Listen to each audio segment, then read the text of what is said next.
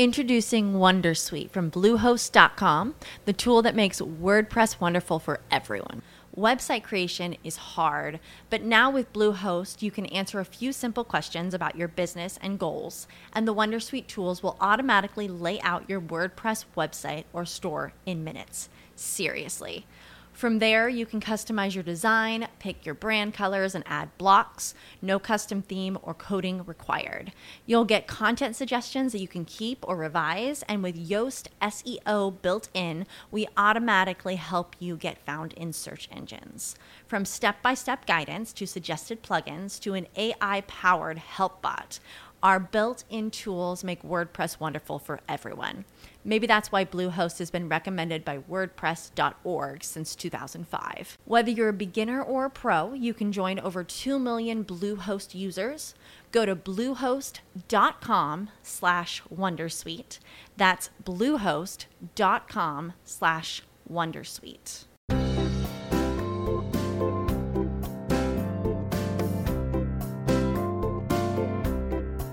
Esto es A Pie de Pizarra, capítulo 15 del 21 de junio de 2017. Bienvenidos.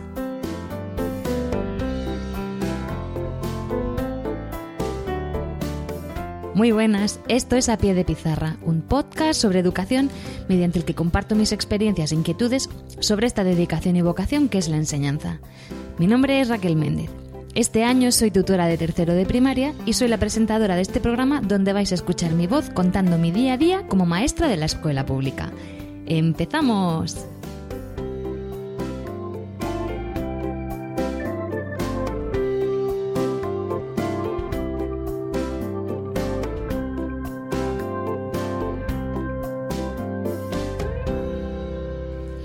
Hola a todos y a todas. Bueno, pues este podcast va dedicado, lo siento mucho por los demás, pero va dedicado a mis niños.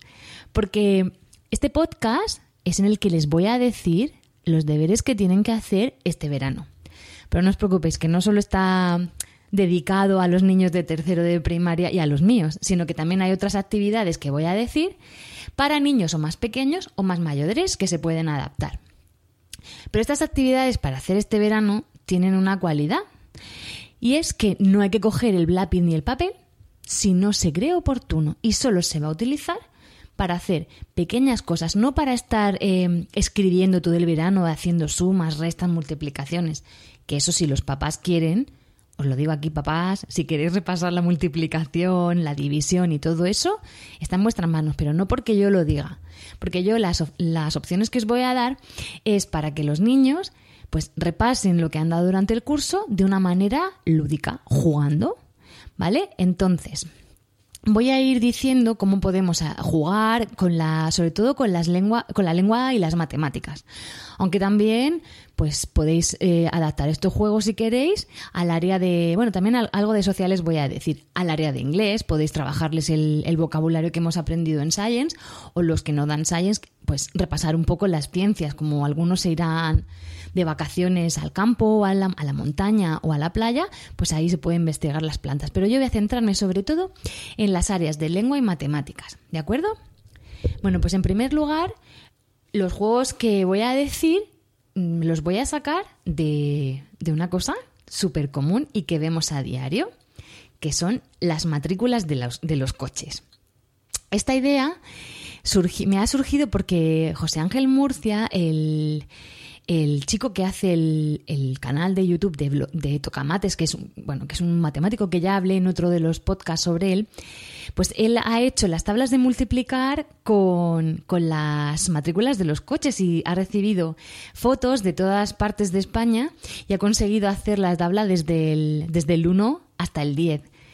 Entonces, esa fue la idea que él me dio y a partir de ahí, pues he desarrollado otro tipo de actividades que se pueden hacer con las matrículas de los coches, porque por suerte o por desgracia, coches hay en todos sitios. A no ser que nos vayamos a una aldea perdida en la montaña donde seamos los únicos habitantes, la gente va en coche.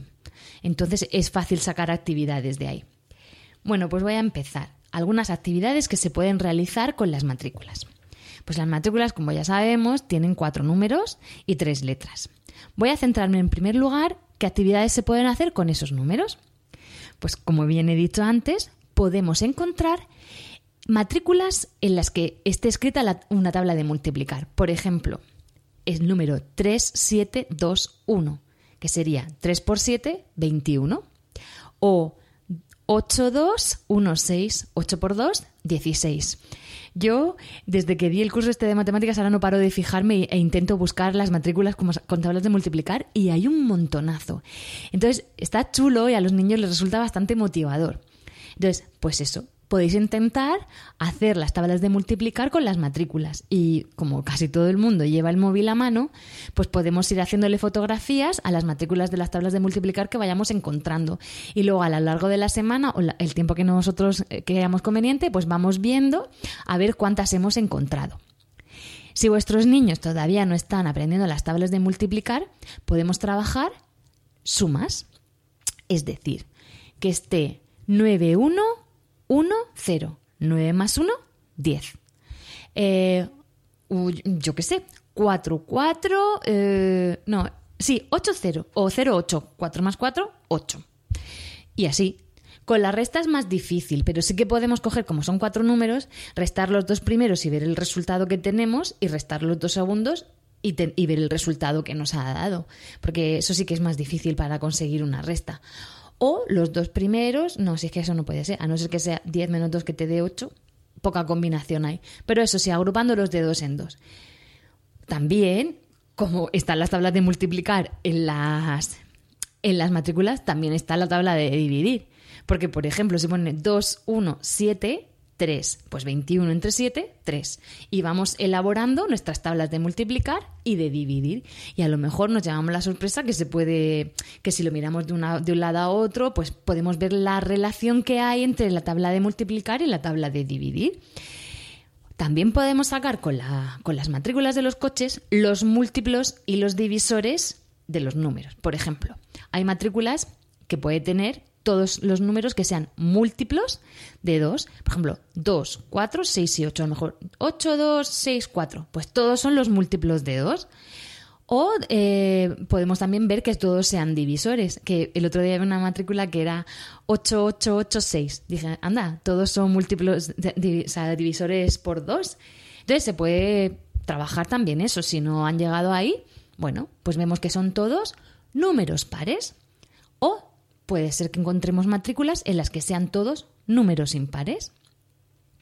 Entonces, estamos trabajando el par, el impar, simplemente con mirar las matrículas.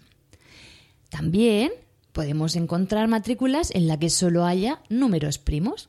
Si vuestros, vuestros niños han, han, trabajado los números primos, que los míos sí, pues pueden ir buscando matrículas en las que todos, o sea, los cuatro números de esa matrícula sean números primos. Y estos son los juegos que podemos hacer con los números de la matrícula. Seguro que a mí se me han ocurrido estos, pero vosotros tenéis muchísima imaginación y de ahí puede surgir muchísimas cosas más. Bien, eso en cuanto a los números de las matrículas. Pero ¿qué podemos hacer con las letras? Pues, por ejemplo, un juego, como tienen, a lo mejor mi matrícula es G, P, G. Se repiten las dos Gs. Pues tengo que decir palabras que empiecen con la G o que la contengan y palabras que empiecen por la P o que la contengan. Por ejemplo, si digo gato, vamos a contar el número de sílabas que tiene la palabra gato. Pues gato, son bisílabas. Bien, pues ahí podemos decir, venga, ¿conocemos más palabras que sean bisílabas? Y entonces podemos empezar a decir palabras que tengan dos sílabas. Luego, también podemos trabajar la sílaba tónica de esas palabras. ¿Cómo lo hago yo? Cada sílaba cuando lo trabajo con mis niños, porque hay algunos que tienen dificultad de concienciación fonológica, yo lo trabajo, trabajo muchísimo la concienciación fonológica, lo que es una palabra y lo que es dentro de esa palabra cada sílaba y cuál es la sílaba tónica de esa palabra.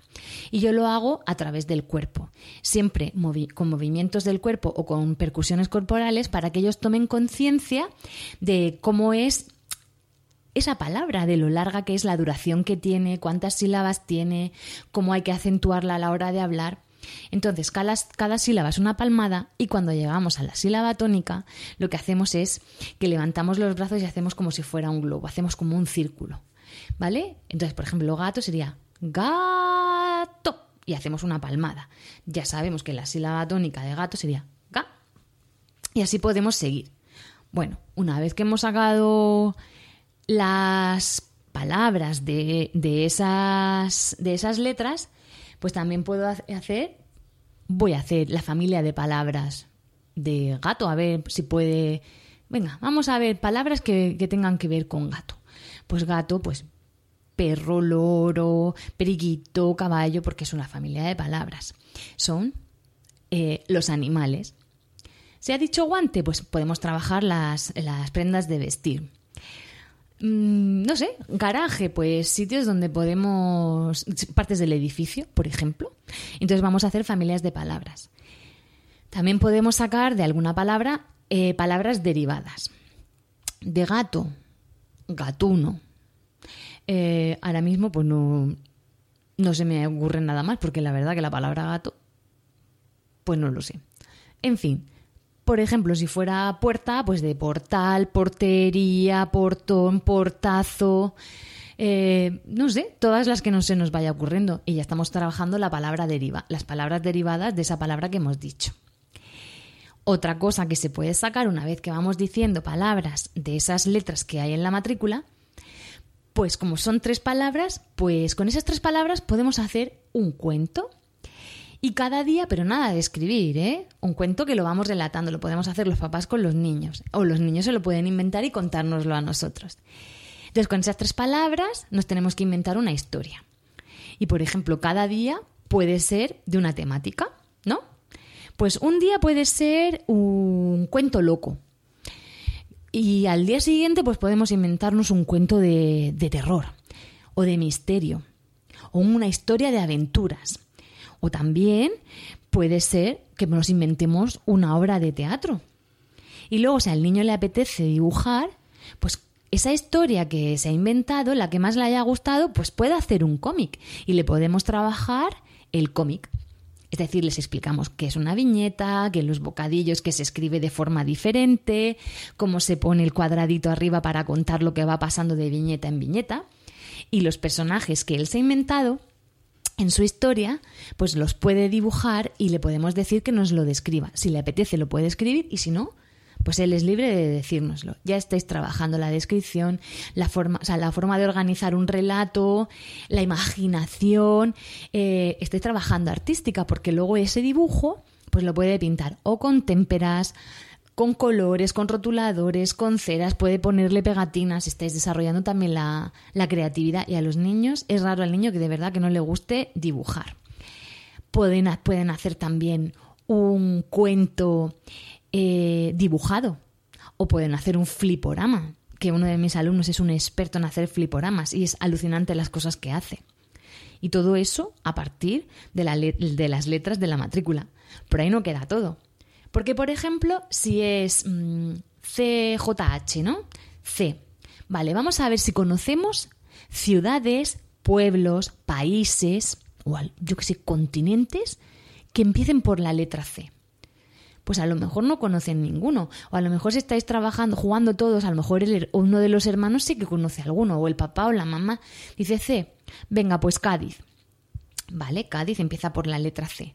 Pues todo el mundo tiene internet, ya sea en el móvil o en el ordenador en casa, porque a lo mejor todo el mundo no se puede ir a la playa y se quedan en casa, pues, pues pueden hacer todos estos juegos también. Pues lo que podemos hacer a Cádiz, vale. Buscamos información en internet sobre Cádiz. Buscamos dónde se encuentra Cádiz, cómo es la ciudad de Cádiz, cuál es el traje regional de Cádiz, eh, la población que hay en Cádiz, si está bañada por el mar, sino qué tipo de paisaje es si hay algún tipo de festividad típica en Cádiz, si, si hay alguna canción típica de la zona de Cádiz, qué es lo que se come allí, en este caso cómo son sus playas, qué deportes se pueden hacer en las playas de Cádiz. Y entonces se pueden hacer muchísimas cosas simplemente con las letras de, las matrículas. Si es un país, también podemos decir en qué continente se encuentra, eh, qué océanos tiene alrededor ese continente, cuáles son el, cuál es el pico, la montaña más alta de ese país o de ese continente, em, los lagos que hay cerca, el río que atraviesa ese, esa ciudad y dentro de lo del río, pues si es muy grande, si es pequeño, si tiene mucho caudal, si tiene poco. Y podemos también trabajar, que esto les encanta a los niños, la bandera del país. Es que yo, bueno, lo digo porque yo lo hago en cada unidad de inglés. Al final siempre trabajo un país y les, les pongo textos sobre ese país sus costumbres, su bandera, su comida, los juegos, la música y lo que más les gusta, los animales típicos de allí, porque mis niños son unos amantes de los, de los animales y eso les gusta mucho. Una vez que hayamos estudiado pues algunos países, podemos hacer un mapa. Podemos hacer un mapa mundial, o a lo mejor si nos queremos centrar solo en España o en Europa, pues hacemos el mapa del, pues de las ciudades o de los países que vamos a, ir trabajando con nuestros niños, jugando con nuestros niños, perdón. Y lo que podemos hacer es poner gomets en los sitios a los que hayamos investigado. Si hemos estado en Cádiz, pues ponemos un gomet o un, o un pin o lo que queramos en Cádiz o le podemos hacer una cruz. Y luego al, al, cabo de un par de semanas, pues, o al final del mes, lo que, eso como ya lo veáis vosotros, pues podemos ver todos los sitios que hemos estado visitando. Y mira, pues se puede viajar con la imaginación, porque muchas veces pues no tenemos las oportunidades de poder liarnos la manta a la cabeza y de darnos una vuelta por el mundo, pero de esta manera, pues mira. Introducing Wondersuite from Bluehost.com, the tool that makes WordPress wonderful for everyone. Website creation is hard, but now with Bluehost, you can answer a few simple questions about your business and goals, and the Wondersuite tools will automatically lay out your WordPress website or store in minutes. Seriously. From there, you can customize your design, pick your brand colors, and add blocks. No custom theme or coding required. You'll get content suggestions that you can keep or revise, and with Yoast SEO built in, we automatically help you get found in search engines. From step by step guidance to suggested plugins to an AI powered help bot, our built in tools make WordPress wonderful for everyone. Maybe that's why Bluehost has been recommended by WordPress.org since 2005. Whether you're a beginner or a pro, you can join over 2 million Bluehost users. Go to bluehost.com slash wondersuite. That's bluehost.com slash wondersuite. Desde casa fresquitos, pues, pues lo podemos hacer. Bien, yo creo que de cosas de las matrículas ya he dicho bastantes. Otra actividad que se suele hacer pues prácticamente todas las semanas es ir al súper, que es una actividad tediosa, aunque hay gente que le encanta ir al supermercado, yo no soy de esa, yo lo odio porque me canso, pero hay gente que sí que le gusta y bueno, y es que todo el mundo tiene que hacer la compra. Bien, pues es que en el súper se puede trabajar un mogollón de cosas. Primero, antes de salir de casa, ¿vale? Vamos a hacer la lista de la compra, porque si no la haces, compras cosas que ni necesitas.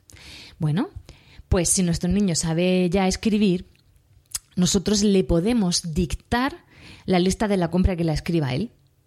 Si no sabe escribir, le podemos escribir nosotros la lista de la compra y cuando lleguemos al supermercado, le si ya está que conoce alguna de las letras, escribimos todo en mayúsculas, porque los niños que no saben escribir o que se están iniciando la lectoescritura, se empieza con la letra mayúscula.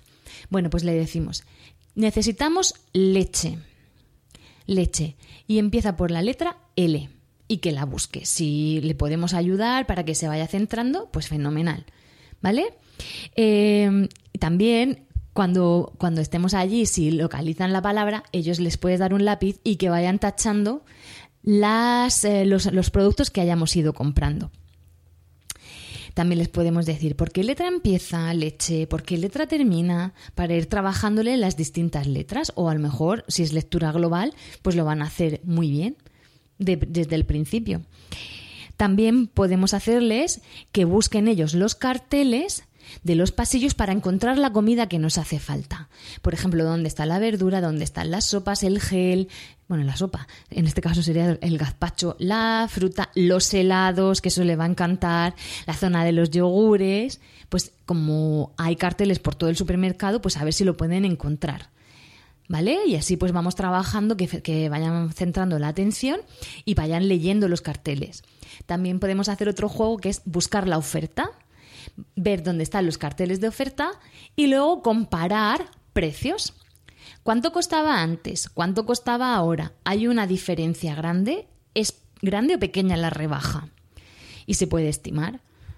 También, cuando hayamos hecho la lista de la compra y hayamos más o menos metido todo, podemos hacer una estimación de cuánto nos va a costar la compra. Podemos ir mirando los precios y decir, más o menos les podemos dar una referencia sobre lo que puede costar, le podemos decir, ¿va a costar más o va a costar menos? Si tengo este dinero, ¿me da para comprar todo lo que hemos puesto o me va a faltar? Al final, cuando ellos hayan hecho su estimación y cojamos la lista de la compra ya pagada, con el ticket, digamos, a ver cuánto nos ha costado. ¿Hemos acertado nuestra estimación? ¿Sí o no? Y también les podéis pedir, ya sé que esto es peligroso, pero lo podéis preparar un poquito antes ahí si veis, que hay cola, pues que ellos den el dinero. O sea, si, a ver, si no hay cola, perdón, porque si hay cola os pueden asesinar. Si no hay mucha cola, pues les dais el dinero ya a los que hayan trabajado el dinero en el cole y que intenten pagar ellos. Muchas veces con decimales pues es difícil, que las monedas sueltas va a tener mayor dificultad, pero a lo mejor los billetes o los euros enteros, eso sí que lo pueden hacer ellos y se van a sentir súper bien, porque habrán pagado ellos la compra de, casa. También dentro del supermercado les podemos hacer problemas. Si yo quiero comprar seis yogures que me cuestan dos euros, pero tengo un euro y medio, ¿cuánto me falta? Haceros los tontos y así que ellos piensen que os están ayudando un montón y a ver si saben resolver esos problemas. O si los tomates me han, me han costado dos euros y medio y la lechuga 75 céntimos, esto ya para los que controlen, eh, ¿cuánto dinero me van a costar las dos cosas? Y que vayan calculando más o menos. ¿vale? Luego también eh, podemos hacer con, antes de ir al supermercado, pues que ellos elaboren un menú. Los que no saben los que no saben escribir ni nada, pues pueden recortar de los folletos estos que nos mandan a casa de los supermercados eh, un menú de desayuno, un menú de comida y un menú de cena. Ahí podemos decirles que tiene que intentar ser un menú saludable. Ahí podemos trabajarle lo que es comida sana y lo que es comida no sana, que solo hay que comerla en ocasiones especiales. Los que ellos saben escribir, pues podéis darle como premio a lo mejor a la cena del sábado que la, que la elijan ellos. Si veis que es una burrada que quieren comer hamburguesa de pizzas con nocilla, pues como que no, ¿no? Pero vamos, que se le ocurren un poquito y que os, elaboren un menú. ¿Vale? Y que vean, pues, que tiene que ser un menú saludable, o si creéis que no, pues, pues que no sea saludable, que a todo el mundo, a nadie le, amarga un dulce, pero que no me oiga Ángela de Nutrimatrix que me, que me, va, que me mata. Bien, pues, ¿qué podemos hacer también eh, para trabajar pues más matemáticas de forma divertida? Pues es que es muy fácil. Tenemos todos, casi todos, parchís y oca. Pues eso, a jugar al parchís y a la oca. Estamos trabajando el conteo. ¿Vale? También podemos trabajar la probabilidad al lanzar los dados. ¿Qué probabilidad tengo de que me salga un 5? ¿Qué probabilidad tengo de que me salga un 6? Pues ya estamos trabajando un montón de cosas. También, otra cosa muy sencilla que se hace todos los días es poner la mesa. Pues con los niños pequeños, si somos cuatro, ¿cuántos vasos vamos a necesitar? ¿Y cuántos platos? ¿Y cuántos cubiertos? Cuchillo y tenedor. Ahí tienen que calcular el doble. ¿Vale?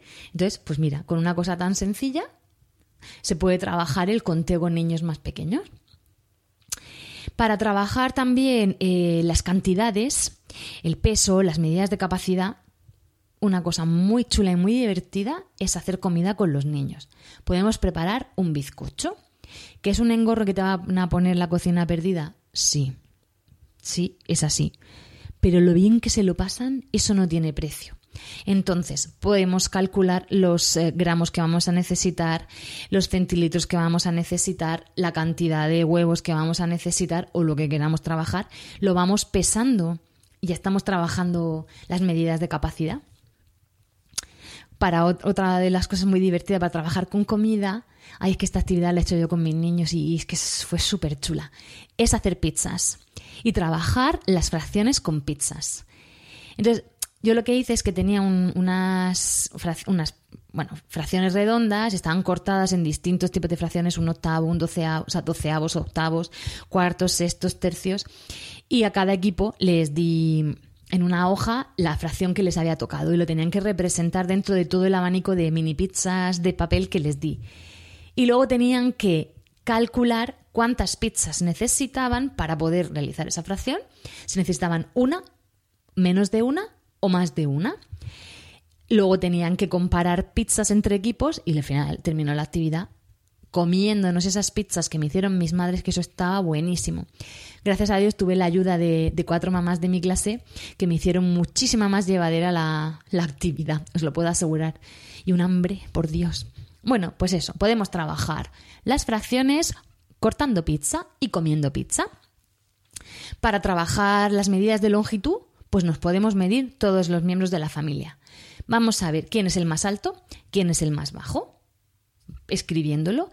Y si fuésemos gigantes, podemos pasarlo a decámetros, a hectómetros y a kilómetros. Y si fuésemos diminutos, pues lo pasamos a decímetros, a centímetros y a milímetros. Eh, y eso es una cosa muy divertida. También nos podemos pesar nosotros y ordenar el peso de cada miembro de la familia. Y luego lo podemos pasar a gramos, a miligramos y ver, pues eso, cómo se puede pasar de una medida de, de, longitud o de peso o de masa de un sitio a otro. Otra cosa muy sencilla, pues es jugar al elástico o a la comba y en cada salto, pues tenemos que contar de dos en dos. Dos, cuatro, seis, ocho. Así hasta que pierda el niño. A ver quién llega más alto contando de dos en dos. O contando de tres en tres, de cuatro en cuatro. Y así es que lo que estamos trabajando es, son las tablas. ¿Vale? Pues así hasta que lleguen a ver quién llega a más números. Eso es un juego muy sencillo o a la pata coja si no tenemos ni comba ni elástico. A ver quién aguanta más saltos a la pata coja, primero con la derecha y luego con la izquierda. Mm, más juegos, los juegos de cartas. Los juegos de cartas son una pasada. Sobre todo, mira, el cinquillo para ver cuáles son los números mayores y los números pequeños y para ordenarlos. Eso está fenomenal. La escoba también es un juego que está muy bien para ir contando. Eh, el burro, no sé, sé que hay infinidad de juegos y estás trabajando las matemáticas de una forma súper divertida. El dominó, ese gran juego. Pues ahí están, estamos trabajando los iguales. No sé, es que hay un montonazo de juegos de mesa de toda la vida que se pueden, que se pueden utilizar para trabajar matemáticas jugando. Luego, si somos unos afortunados que tenemos playa o piscina, a mí un juego que, siempre lo he jugado con, mis hermanas desde que era pequeña y tengo que confesar que con mis amigos ahora que tengo 40 años, pues también he jugado y es muy divertido y acabo muerta de la risa, es decir palabras debajo del agua e intentar averiguar qué es lo que me ha dicho. Que nosotros lo hacemos con canciones y luego con cosas súper frikis, pero bueno, con los niños lo podéis hacer que digan palabras de objetos relacionados en el sitio en el que están. Por ejemplo, si es en la piscina, objetos de la piscina. Primero podemos trabajar el campo semántico de las cosas que podemos encontrarnos en una piscina. Si es en la playa, en la playa. Y ahí ya le estás trabajando el vocabulario. Todo lo que he dicho anteriormente con lo de las matrículas de las palabras y los campos semánticos y la, la sílaba tónica y tal, lo podéis hacer aquí también. Y luego, cuando nos bajemos bajo el agua, si no se mueren de la risa, tienen que decir esa palabra. Entonces salimos del agua y la tenemos que adivinar.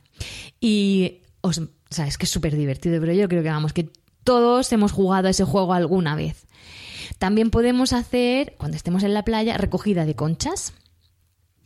Entonces podemos contarlas, esos son los más pequeños, a ver hasta qué número saben contar, y también podemos clasificarlas en función de su tamaño.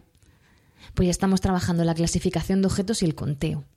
Y luego se puede trabajar la suma, si junto estas, estas conchas que tengo aquí con estas conchas que acabamos de encontrar, ¿cuántas conchas tengo?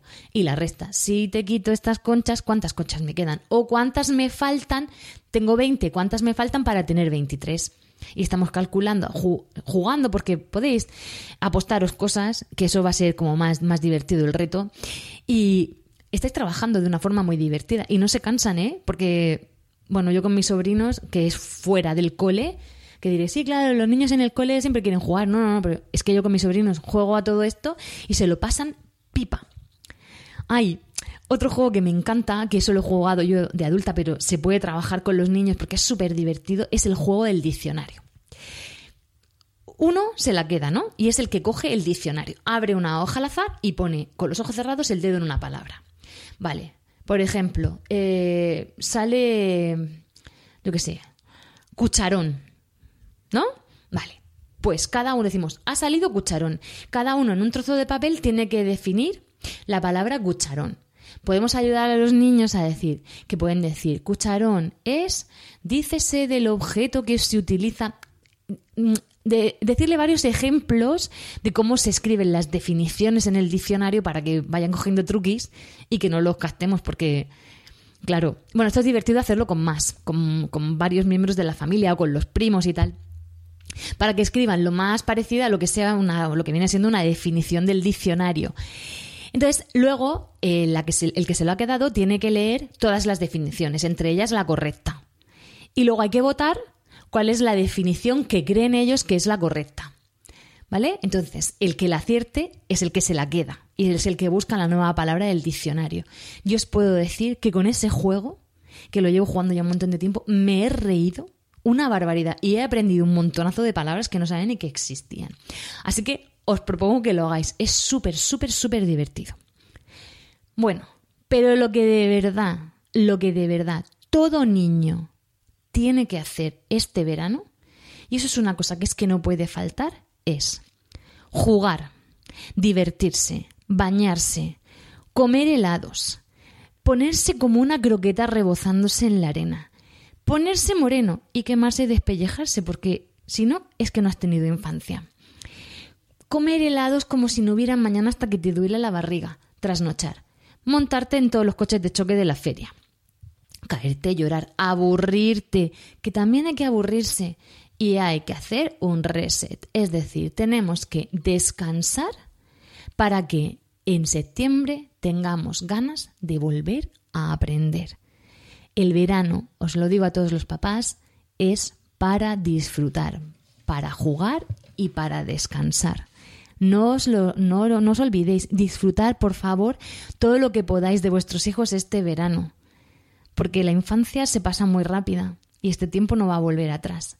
Así que solo quiero eso, que seáis muy felices. En especial, ay, voy a llorar, mis niños, que les quiero con locura. Y no me despido con este podcast, que viene otro dentro de dos semanas, así que ahí os quiero ver a todos, porque si no, aunque se haya acabado el recreo, el recreo no, el cole, os quedaréis sin recreo o si no, sin baño en la piscina. Hasta luego.